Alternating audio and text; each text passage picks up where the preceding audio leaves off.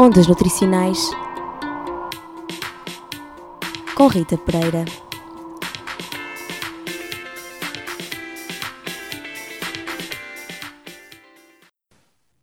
Época natalícia chegou e com ela todo o espírito que se faz sentir.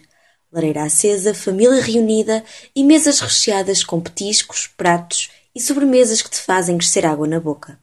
Instalam-se assim as condições perfeitas para um consumo de calorias superior ao que normalmente temos. Mas será que vale a pena resistir ou, como é Natal, temos desculpa para cometer excessos? Como mais pertinente não poderia ser, o teu Ondas deixa-te hoje algumas dicas para chegares ao final deste mês com o menor sentimento de culpa. Ou caso não a sintas, para simplesmente poderes ter um Natal mais saudável. Em primeiro lugar, tenta começar as tuas refeições com uma sopa com hortícolas, que não só é pouco calórica, como também é fonte de vitaminas, fibra e minerais e promove a saciedade. Aproveita ainda para aliar a tradição à alimentação saudável e faz questão de consumir as típicas couves, grelos ou cenouras cozidas como acompanhamento, bem como o pão, de maneira a que tenhas menos apetite para as tentações menos saudáveis. Quanto à confecção dos alimentos, evita fritar e opta por estofados, cozidos e grelhados. Para temperos, privilegia as ervas aromáticas, bem como o vinagre, o alho e a cebola.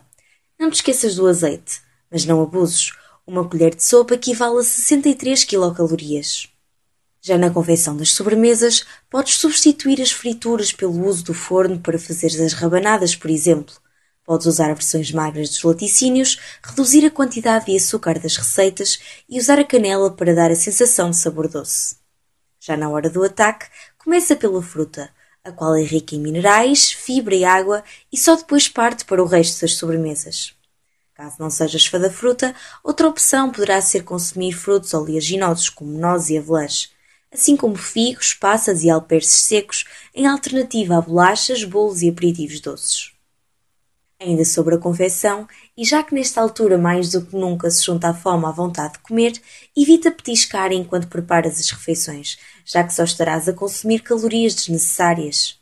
Para beber, tenta deixar os sumos e refrigerantes de lado estes apenas são ricos em açúcar. Opta antes por água simples ou águas aromatizadas, caso prefiras, já que te mantém mais saciado e hidratado. E no que toca ao vinho, escolhe antes o tinto, o qual é rico em polifenóis e por isso poderá ser mais benéfico.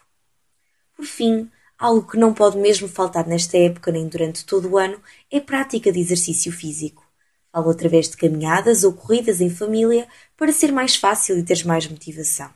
E não te esqueças, a nossa relação com a comida vai muito além de uma questão de necessidade. Ela associa situações, sentimentos e relações humanas. Assim, não tens de privar de tudo no Natal, apenas tens de encontrar moderação e bom senso nas tuas escolhas alimentares. Se quiseres uma ajuda mais prática, a Associação Portuguesa de Nutrição tem disponível algumas receitas natalícias numa versão mais saudável e apresenta-te ainda a informação nutricional de cada uma. O link encontra-se na descrição. Certo que não vais querer perder. Um Feliz Natal a todos!